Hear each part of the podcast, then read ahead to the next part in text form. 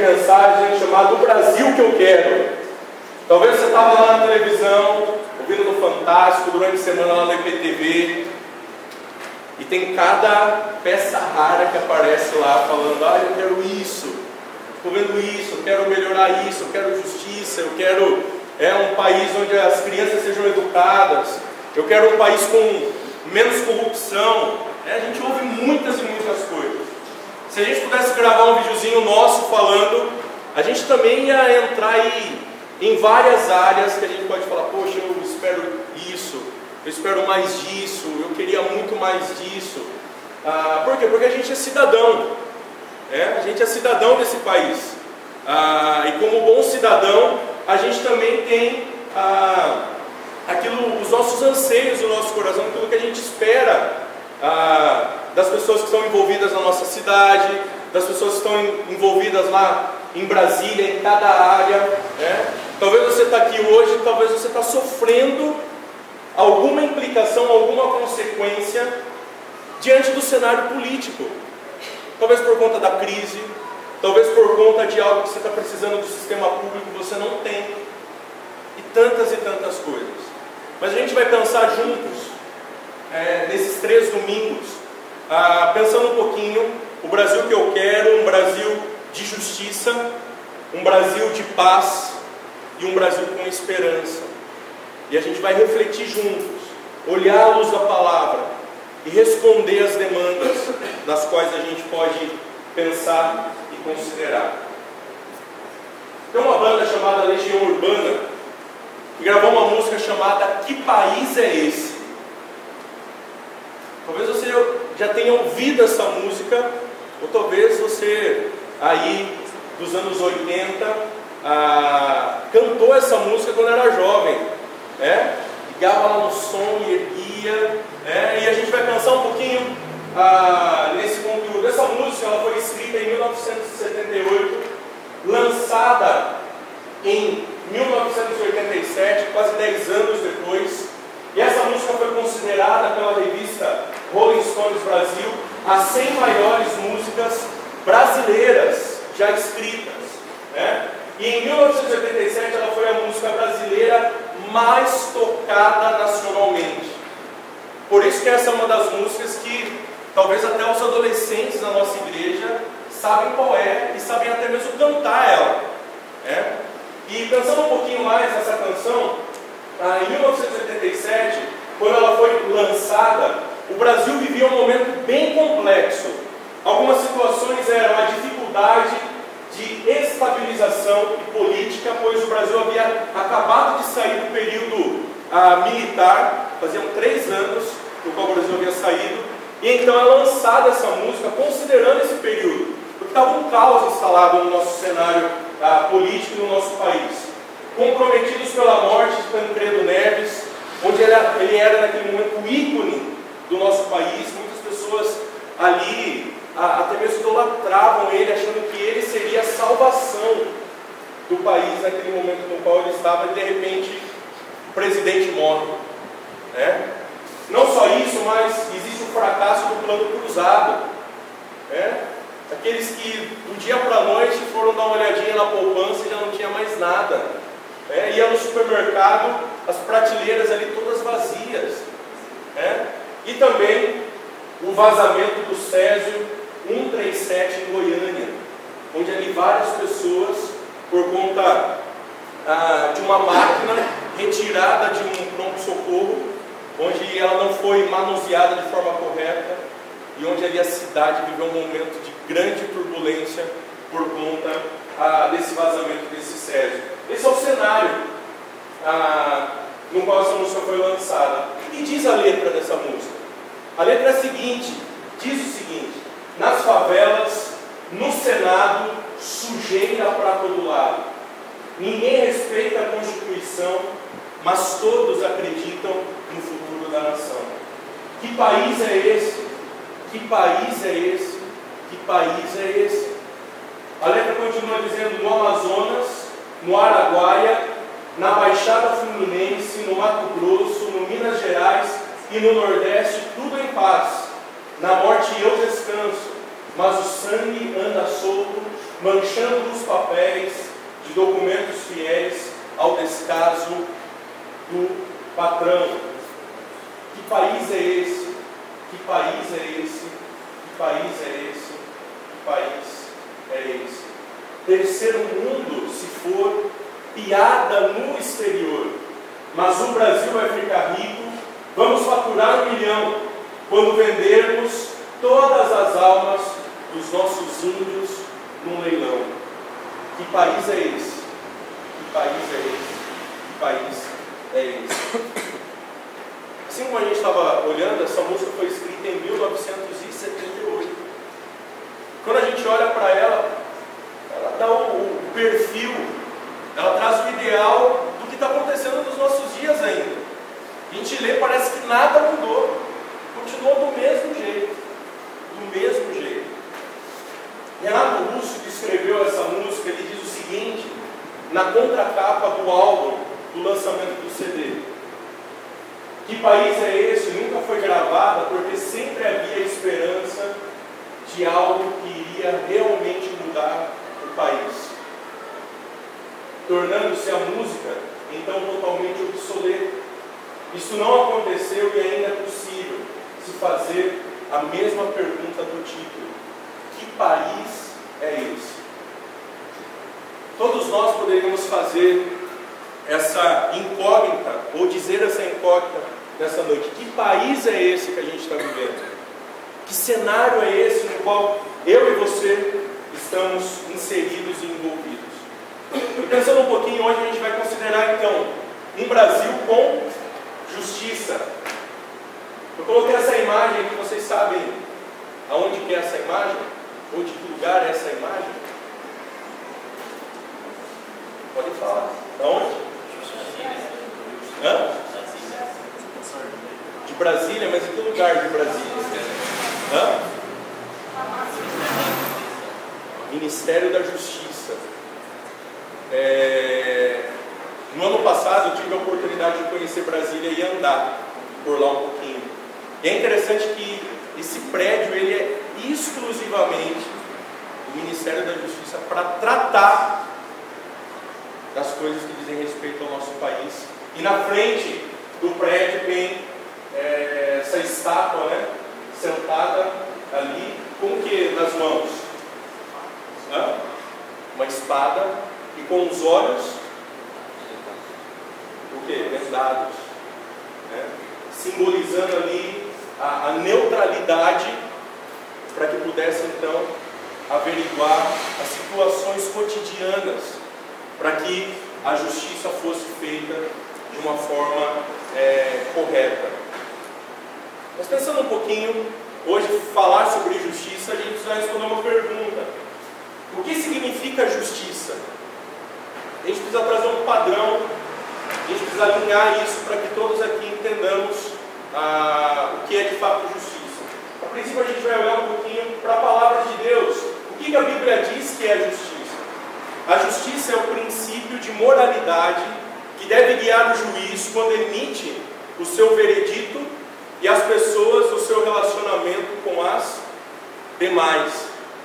Textos bíblicos que falam sobre isso: Isaías 1,17, Jeremias 22 e 16. Mas também, ah, no Antigo Testamento, a justiça ela era também promulgada, executada por conta da lei de Moisés.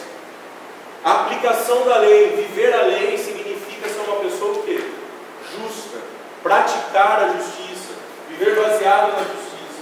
E às vezes ela era administrada por um rei, como ouvimos hoje de manhã o Ronaldo falando, até mesmo o rei Davi viveu e executou isso. Uma outra coisa importante, ela também é a preocupação divina pelo direito que leva a Deus a defender o necessitado e a perdoar o pecador manifesta-se em libertações e na prática da misericórdia, ou seja, a justiça, à luz dos olhos de Deus, à luz do caráter de Deus, ela defende o necessitado e ela também perdoa o que? O pecador. A gente acabou de ler um texto no início falando que eu e você, quando cremos no Evangelho, somos o que? Justificados Por que, que Deus então nos justifica, assim como lemos na palavra? Porque por meio do seu sacrifício ele nos declara o quê? Justo. É? Por meio daquilo que ele é, por meio daquilo que ele fez ah, lá na cruz do Calvário. Pensando um pouquinho mais, o que é a justiça à luz do dicionário? Prática e exercício do que é de direito. Ou seja, pensando um pouquinho aí na nossa Constituição, é a prática da nossa Constituição, é a prática daquilo que deve então orientar a nação, o país, aquilo que de fato ah, eu e você, ao lermos a nossa Constituição, ah, encontramos. Então, justiça significa isso que a gente acabou de ler. É? Atos, envolvimento, a praticidade minha e sua no dia a dia que demonstram misericórdia, ato de perdoar, ah, o ato é, de viver a prática da lei, até mesmo da nossa Constituição, onde a gente pode então viver como uma pessoa justa. Outra coisa importante que a gente precisa pensar e considerar, também antes da gente entrar no nosso texto, é que Deus ele é um ser divino justo. Justo. Quando a gente olha para as características de Deus, para as qualificações de Deus, Deus se revela como justo. E olha o que o salmista diz: Deus é justo juiz. Deus que sente indignação de Deus que sente indignação todos os dias. Ou seja, quando Deus olha para o mundo e vê que as coisas não estão condizendo com a sua palavra, ele demonstra o que? Indignação. Porque ele é um ser justo. Ele quer ver pessoas vivendo na prática da justiça, vivendo de forma justa. Isso faz parte do seu caráter. Por isso que Deus trata com justiça também o nosso pecado, porque faz parte então do seu ah, caráter. Jesus também, quando falou, considerando ali um, um, embate onde as pessoas queriam colocar ele é, contra os assuntos do governo da sua época, Jesus disse o seguinte: E Jesus respondendo, disse-lhes: Dai, pois, a César o que é de César, e a Deus o que é de Deus, e maravilharam-se dele.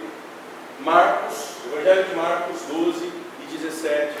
Jesus está trazendo o que? Um alinhamento ali para as pessoas que estavam vivendo, no seu contexto, dizendo: olha, dai a, a César, ao governo da época, que é deles. E vocês dão a Deus o que é de Deus. Né? Ensinando ali os discípulos, ensinando o povo que de fato ele concordava né, com aquilo que estava sendo proposto, se não feria a sua palavra, ele está dizendo.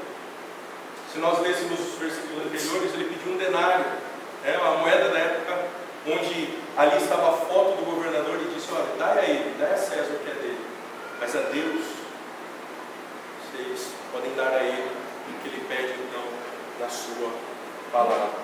Então, a gente já pensou um pouquinho no que é justiça, a gente olhou para a palavra e pensou, Deus é justo.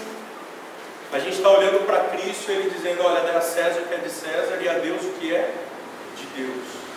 Como que a gente pode olhar e pensar um pouquinho mais à luz da palavra, considerando um Brasil que a gente quer, que é um Brasil com justiça? Vamos pegar nossa Bíblia e juntos a gente vai ler um texto. Esse texto se encontra na carta aos Romanos, capítulo 13. A carta aos Romanos, lá no Novo Testamento, é, Mateus, Marcos, Lucas, João, Atos e Romanos. Romanos capítulo 13.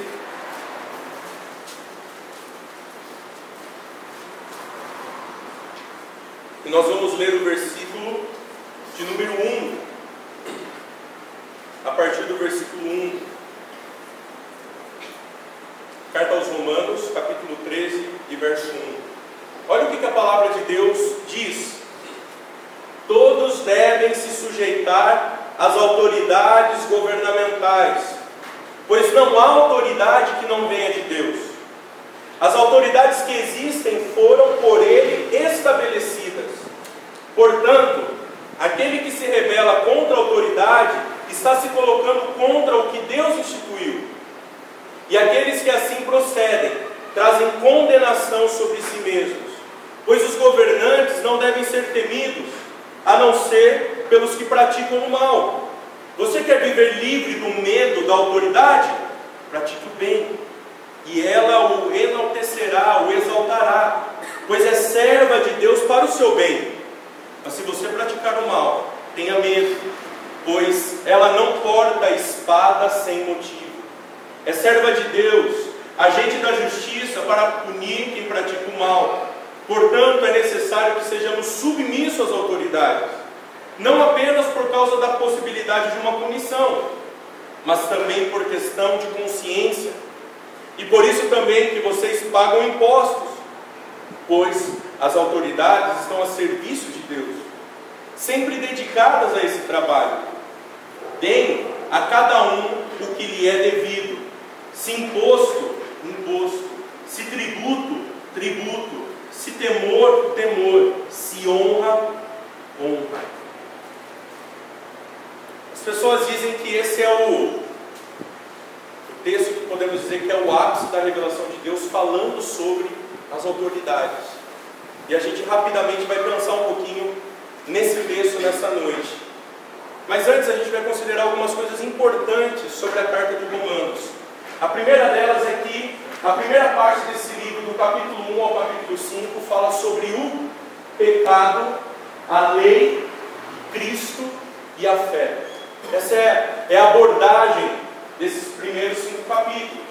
A segunda parte fala sobre o pecado, Cristo, a lei e o Espírito.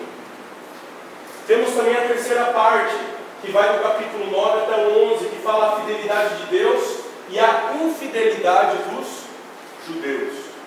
E a partir do capítulo 12, a quarta parte, é o resultado prático da justiça de Deus, que aborda então do capítulo 12 até o capítulo 15. E o capítulo 16 são as questões finais. O que a gente pode pensar, e de uma forma bem resumida, é o seguinte: do capítulo 1 até o capítulo 11, o apóstolo Paulo vai falar sobre as questões teológicas da salvação.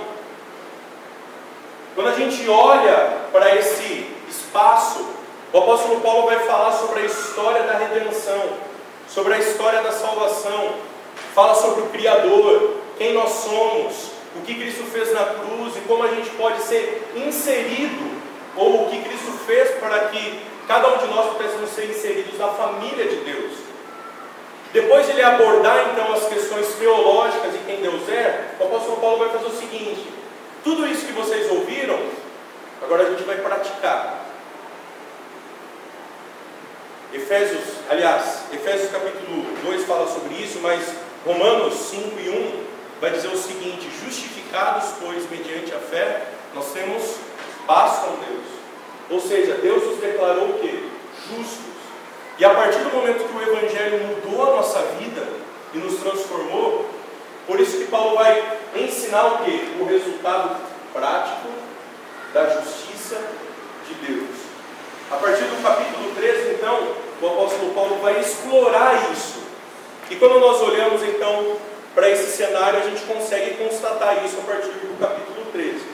Mas antes da gente olhar com mais profundidade, eu queria deixar uma mensagem de Romanos para nós, uma síntese de tudo aquilo que o livro aborda, dizendo o seguinte: aqui a história de Deus é contada em sua principal expressão teológica, que é do capítulo 1 até o capítulo. Esqueceram? 11. E então, o amor de Deus por todos, tanto pelos judeus quanto pelos gentios, foi espremido na morte e na ressurreição de quem? De Cristo. A dádiva do Espírito leva tudo a isso a ser espremido aonde? Na vida cotidiana. Então tudo aquilo que Paulo ensinou precisa ser o quê? Vivido agora onde? Na nossa jornada, no nosso dia a dia, na escola, no trabalho, na faculdade, dentro da sua casa. Aonde você estiver, essa praticidade daquilo que ele falou ou ensinou com seus argumentos teológicos, agora precisa ser praticada então na sua vida. E a gente vai olhar então para esse texto e considerar então as atitudes de justiça. O autor, o apóstolo Paulo, que foi um apóstolo escolhido por Jesus, onde a gente olha a sua história ah, no livro de Atos, a partir do capítulo 9, da sua conversão, o apóstolo Paulo, ele é um homem que escreveu essa carta quando ele estava numa cidade chamada Corinto. A, a princípio, a igreja de Roma nunca havia conhecido o apóstolo Paulo, mas ele conhecia várias pessoas que ele conheceu na sua jornada ministerial e que também ele ouvia falar daquela cidade. E ele queria muito ir para lá porque a partir de Roma ele queria anunciar o evangelho na cidade ou no país chamado Espanha. E a partir desse momento, então, o que o apóstolo Paulo faz? Ele manda essa carta, então, com esses dizeres, mas também num contexto ainda onde a igreja não era perseguida. Mas como a gente sabe que posteriormente a igreja seria perseguida por conta ali do evangelho, por conta de viver a, as suas práticas. Volte seus olhos novamente no texto, juntamente comigo. Versículo 1. O apóstolo Paulo então começa a falar sobre as atitudes de justiça. E ele começa dizendo: Todos devem se sujeitar-se às autoridades governamentais. Talvez a sua Bíblia diga: todo homem deve se sujeitar às autoridades governamentais. Para quem que o apóstolo Paulo está dizendo isso? É interessante quando a gente olha no início, ele está dizendo todos. Não há exceção. Todos aqueles que se compactuam com a história da redenção, que creram no Evangelho de Cristo, no Evangelho do Senhor Jesus, precisam se sujeitar às autoridades. Todos, sem exceção. O apóstolo Paulo não, não, não cria aqui classes para que haja obediência, mas ele diz o que? Todos. Pois não há autoridade que não venha de Deus. E aqui ele começa a pegar um pouco mais pesado nos seus argumentos.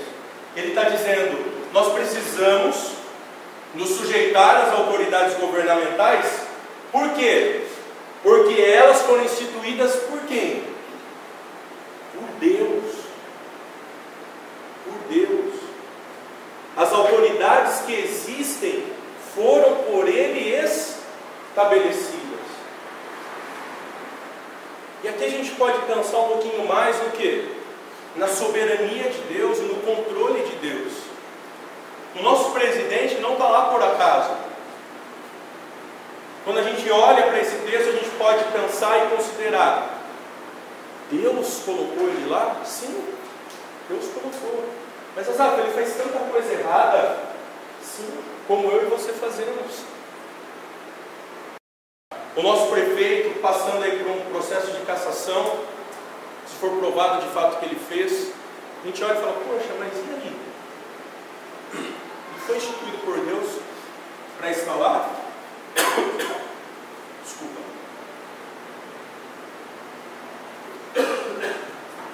Sim, ele não está lá por acaso.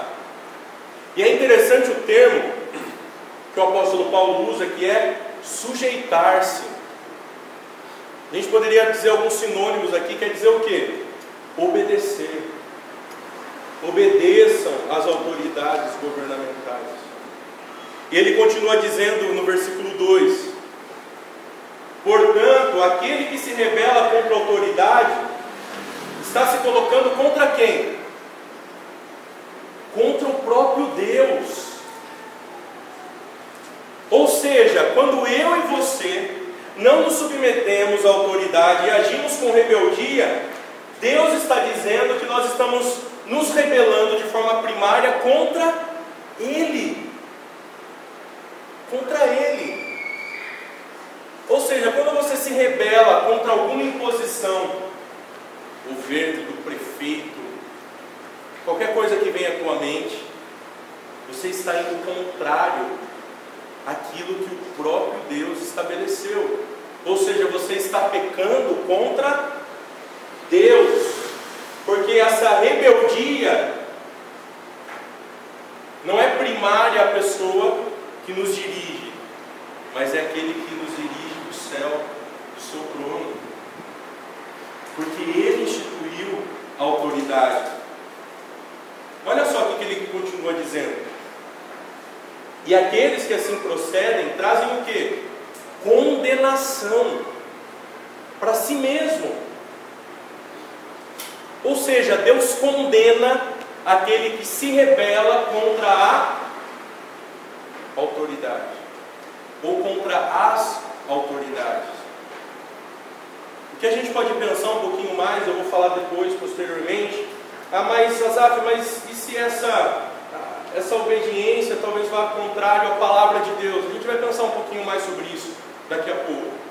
Mas a princípio que a gente tem que ter em mente é que Deus nos convida, na sua palavra, a sermos o quê? Obedientes, a nos submetermos às autoridades, porque Ele instituiu. E quando a gente vai contra ou se rebela contra as autoridades, a gente está se rebelando contra o próprio Deus trazemos então condenação para nós mesmos. Versículo 3: Pois os governantes não devem ser temidos, a não ser pelos que praticam o quê? Mal. Há duas semanas atrás, eu estava indo para minha casa e de repente eu vi um trânsito na minha frente, ah, uma das avenidas para ir lá. Aí eu falei, ah, deve ter acontecido alguma coisa, né? Acidente, né? Alguma coisa desse tipo. E quando eu comecei a me aproximar, ah, eu notei que era um, aquilo que a gente chama de blitz, um comando. Né? E daí rapidamente já vem na sua mente, será que o carro está tudo certo? Né? E aí a gente começa a pensar, não, está tudo certo, funcionando todas as lâmpadas, o documento está em ordem. Né? E de repente eu fui parar para um pouquinho, consultou a placa, né?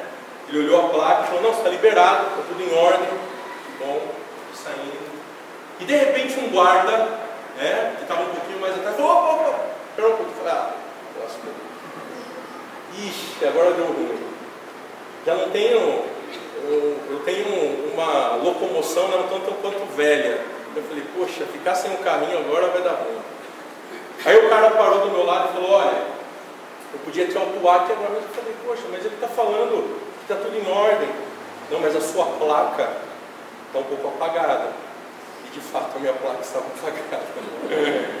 Ele falou, você precisa resolver esse problema. Eu falei, tá bom, seu guarda. Vou tentar trocar a placa. Só que daí na semana seguinte teve uma outra blitz no mesmo lugar. É? E eu passei novamente por lá. E rapidamente o que veio à mente, como que eu me senti? Com temor. Um pouquinho disso que está dizendo o texto aqui. Pois os governantes não devem ser o quê? Temidos. Eu sei que o policial está ali para cumprir o quê? O trabalho dele. Só que de repente eu comecei a sentir o quê? Temor. Eu falei, tá, tá errado. Se ele me parar, né, ele está certo e ele vai ter que prender né, o carro. Mas ele não me parou, eu passei. Mas eu preciso dar entrada na troca da placa. Mas é um pouquinho nisso, os governantes não devem ser temidos. Na primeira vez que eu passei, eu falei, poxa, está tudo tranquilo, né? não, não senti nada, nenhum temor, está tudo em ordem. Mas na segunda vez o coração já palpitou e eu falei, poxa, tem que resolver isso. Um exemplo bem simples. Mas as autoridades, elas não podem gerar esse temor em nós. Elas só geram quando de fato a gente está vivendo de uma forma o quê? Errada. De uma forma que de fato não agrada a Deus. Por isso Paulo diz, pois os governantes não devem ser temidos, a não ser pelos que praticam o mal. E de alguma forma estava praticando o mal, andando de uma forma incorreta. Eu preciso resolver isso. Ele continua dizendo no versículo 3: Você quer viver livre do medo, da autoridade? Faça o que? Pratique o bem, e ela o enaltecerá, ela o exaltará. Ou seja, eu preciso viver de que forma?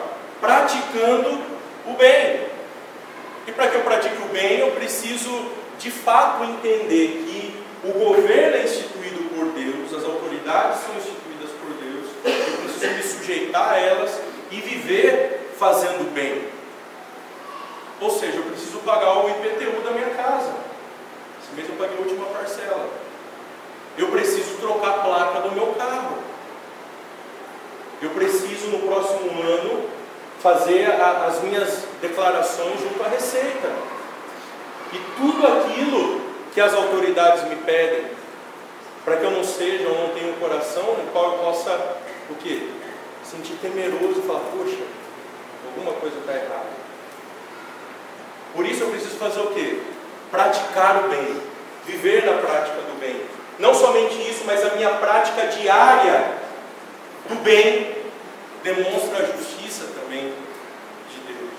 E olha só o que continua dizendo a partir do versículo 4: Pois é serva de Deus para o seu bem. Meus queridos, o governo que está aí, que foi colocado, não só no nosso país, mas em tantos outros países, eles são instrumentos de Deus para abençoar a nossa vida.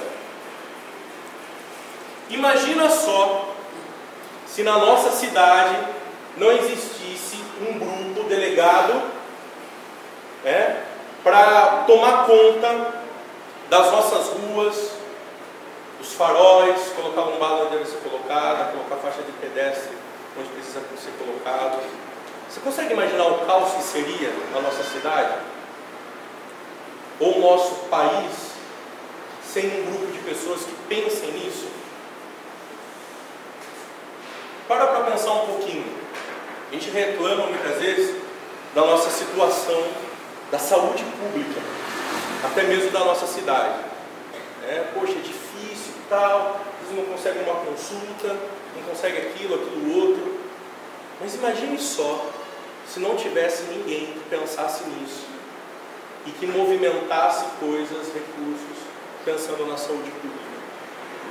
Imagina a situação que estaria o nosso país. Você acha que está ruim? Imagina sempre. E quando a gente olha e pensa um pouquinho nisso, a gente precisa entender que ela é serva de Deus para, para o quê? Para o nosso bem. E ele continua dizendo: Mas se você praticar o mal, tenha medo, pois ela não porta a espada sem motivo. A espada simboliza o quê?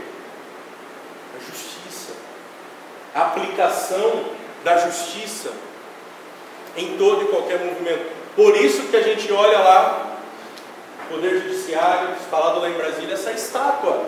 Com o quê? Com essa espada ali no colo. Porque a espada representa o quê? A aplicação da justiça. Ou seja, o governo não porta a espada sem motivo. O governo não aplica a justiça sem motivo. Às vezes acontece de uma forma incorreta, a gente vai pensar um pouquinho mais nisso daqui a pouco. Assim como eu disse, sim, acontece. Mas o governo está lá para isso, para praticar, exercer a justiça. Versículo 5, caminhando para o final. Portanto, é necessário que sejamos submissos às autoridades.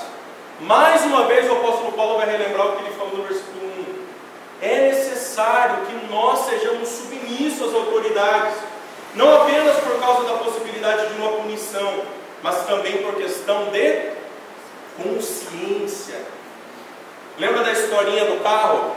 A minha consciência rapidamente começou a bipar. Azaf, vai dar ruim, Azaf. Azaf, você não trocou a placa, Azaf. Azaf, agora não tem mais o que fazer. Por quê? Porque a minha consciência me acusa. E talvez a tua consciência também esteja acusando. Talvez de alguma irregularidade. E você se encontra. E isso fere o quê? Os princípios de Deus a nós entendermos que precisamos do quê? Sujeitar a toda autoridade. Versículo 6. É por isso também que vocês pagam impostos pois as autoridades estão a serviço de Deus, sempre dedicadas a esse trabalho. Mas as AF é tanto imposto, mas as AF eu não aguento mais pagar imposto, é verdade, eu também não aguento. Eu sei, eu vivo a mesma realidade que vocês, mas a palavra de Deus, o convite de Deus é: paguem os impostos. Mas nessa crise eu não estou conseguindo honrar algumas coisas. Continue insistindo em pagar os seus impostos. Assim como a Bíblia diz, nós estamos honrando e nos sujeitando de forma primária a quem? A Deus. A Deus. Porque tudo que acontece está na Sua poderosa mão. Tudo que Ele instituiu não acontece por acaso. E ele continua dizendo: sempre dedicados a esse trabalho, deem a cada um que é, o que lhe é devido. O apóstolo Paulo, então, concluindo sobre o assunto: se imposto, imposto, se tributo, tributo, se temor, temor, se honra, honra. Eu estava pensando um, um, pouco mais uh, no assunto e eu queria ler um, um texto bem rápido ah, não está inserido aí, mas é importante para nós caminharmos para a nossa conclusão. Atos capítulo 5, versículo 29, respondendo aquela pergunta, mas se é então uma imposição que não condiz com a palavra, e se é uma imposição que não faz parte da vontade revelada de Deus,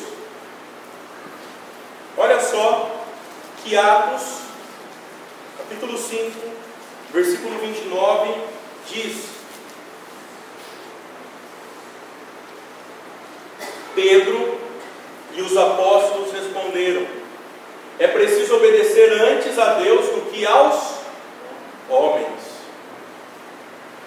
Ou seja, se é algo que vai contra o caráter de Deus, quem Deus é, é lógico que eu preciso priorizar quem?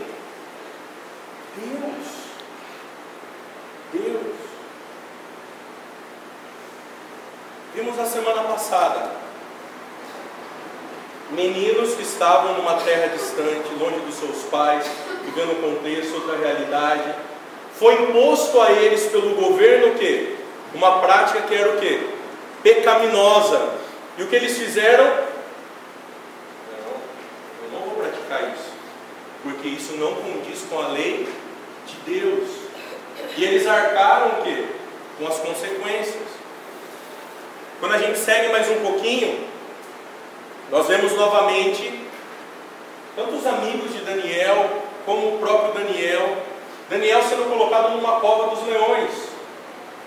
Por que, que ele foi colocado na cova, na cova dos leões? Porque foi colocado, ou foi instituído pelo governo, que as petições precisavam ser feitas a quem?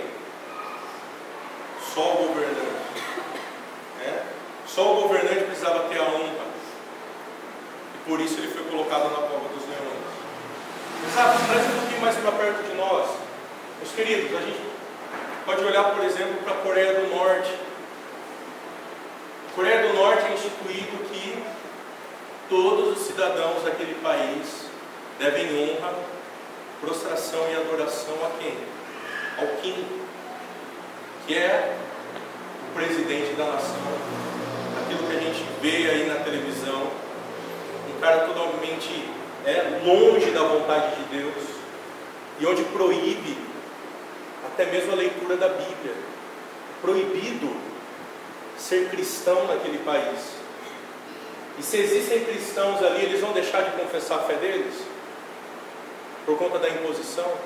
Se eles chegarem e disserem, ó, oh, você precisa se prostrar diante dessa estátua, e eles disserem não, eles vão arcar com o quê? Com as consequências por conta da obediência ao Senhor em primeiro lugar. Para nós é, caminharmos para o final, queria deixar algumas conclusões, um leve para casa ou um leve para a semana. Primeiro, um Brasil com justiça, olhando para a palavra, olhando para esse texto, não começa a partir de um candidato político, mas a partir dos filhos justos de Deus. Um Brasil com justiça começa a partir de mim e de você, não do político, não do candidato, não vai ser aqueles presidentes que vão resolver. Não vai ser é, a ideologia de um partido que vai resolver. O apóstolo Paulo estava dizendo que todos aqueles que confessam a Jesus Cristo como Salvador precisam ter atitudes de justiça. E essas atitudes partem de quem? Dos filhos de Deus. Ou seja, a partir dos filhos justos. Um país, um Brasil com justiça só vai rolar, né, como diz os jovens aí, a partir do meu entendimento, dos meus atos de justiça. Você tem praticado e vivido de forma justa? Você tem honrado com aquilo que compete você fazer? Porque se você não tem honrado, você não está vivendo na vontade de Deus, à luz da Sua palavra, você não tem vivido como um filho justo.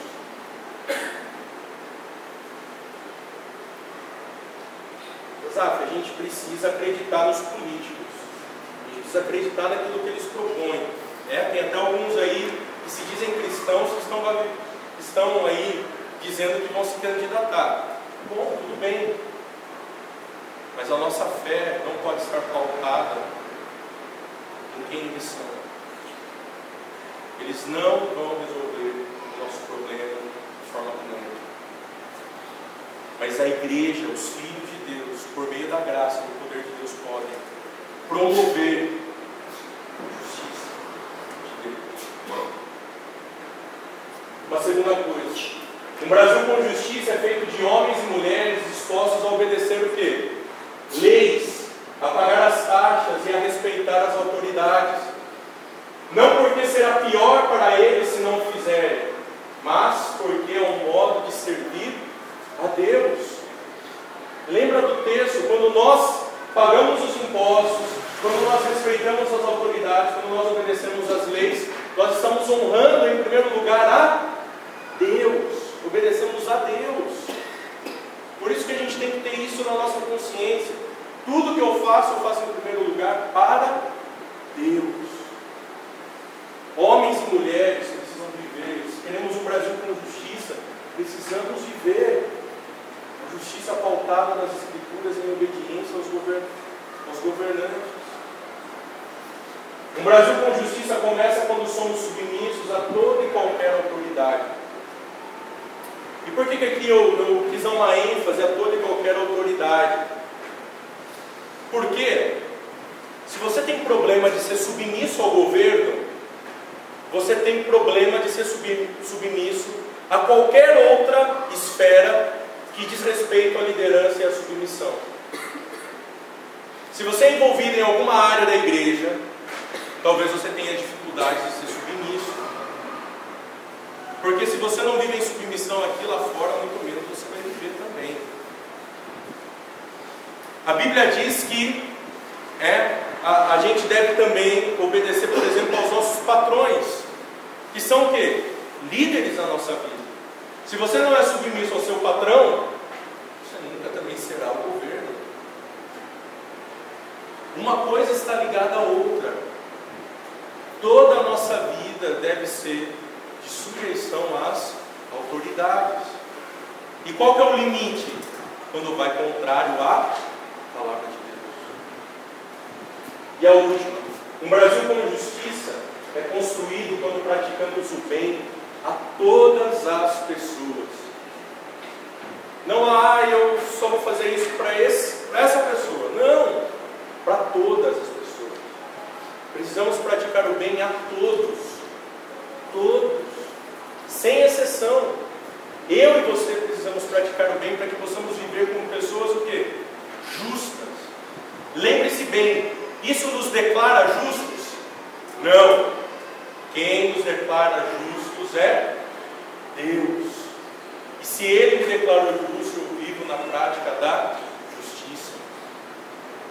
obedecendo às autoridades e também praticando o bem a todas as pessoas. E eu queria concluir dizendo que, para deixar bem claro para você que está nos visitando, ah, nós entendemos que a, a política é responsabilidade de cada um de nós no exercício da mesma. Porém, nós acreditamos que, como igreja, esse ambiente não é local para falarmos sobre o quê? Ou dar espaço para quem? Para algum político, para alguém que quer se candidatar. Não posso chegar aqui e falar para vocês, olha, votem no cidadão Beltrano. Não posso. Cada um tem a sua responsabilidade. E a igreja, ela tem a responsabilidade de orientar, mas de não assumir partido, de não assumir candidato, mas sim de orientar cada um de nós a olharmos sim para os candidatos. E como bons mordomos, ou bom mordomo ah, daquilo que Cristo nos confiou, nós tomamos decisões aí de fato estão alinhadas com a vontade de Deus. Eu queria terminar lendo uma carta. Essa carta foi escrita alguns anos depois, quando a igreja sofreu uma grande perseguição. E olha só o que diz essa carta, mesmo depois diante de tanta perseguição, escrita no século I, por um pai da igreja chamado Clemente. Ele diz o seguinte: nessa oração, guia os nossos passos para andarmos em santidade, justiça e singeleza de coração, e para fazermos coisas boas e aceitáveis à tua vista, e à vista dos que nos governam. Sim, Senhor, faze com que o teu rosto brilhe em paz sobre nós, para o nosso bem, de modo que sejamos protegidos por tua forte mão e sejamos libertos de todo pecado por teu braço estendido. Livra-nos daqueles que nos odeiam sem motivo. Dá-nos concórdia e paz a nós e a todos que habitam na terra. Como fizeste aos nossos pais quando clamaram a ti com fé, fidelidade e santidade, enquanto prestamos obediência ao teu onipotente e excelso nome, e aos nossos legisladores e governadores. Tu, ó Senhor, é mestre, deste-lhes autoridade para exercerem a soberania mediante o teu excelente e indescritível poder, para que nós, reconhecendo a glória e a honra que lhe deste, nos submetemos a eles, não resistindo em nada à tua vontade. Concede-lhe, pois, ó Senhor, saúde, paz, concórdia e estabilidade, para que possam exercer sem tropeços o governo de que incumbistes, pois tu, ó celeste Senhor, Rei dos séculos, dá aos filhos dos homens glória e honra e poder sobre todas as coisas existentes na terra. Dirige, Senhor, o seu conselho conforme o que é bom e aceitável aos seus olhos, para que eles, administrando em paz, com brandura e piedosamente o poder que lhes confiastes, obtenha o teu favor. Essa carta de Clemente, um cara que passou pela perseguição, e mesmo depois da perseguição, ele está dizendo: sejam obedientes às autoridades, e continuem a obedecer, porque elas são instituídas por quem? Por Deus. Amém? Que a gente possa olhar e refletir novamente naquela canção: que país é esse? Eu quero um país de justiça. Deus é o legislador, o Rei Supremo. Ele vive na prática da justiça. Mas Ele espera também de nós atos de justiça na Sua mão. Amém? Que a gente possa praticar isso essa semana. Que a gente possa, ao escolher o nosso candidato, que a gente possa ler sobre ele, entender o que ele pensa. Que a gente possa orar pelos nossos governantes, para que eles vivam na prática da justiça, mesmo na situação da qual nosso país se encontra. Que a gente possa viver isso para a glória de Deus. Amém?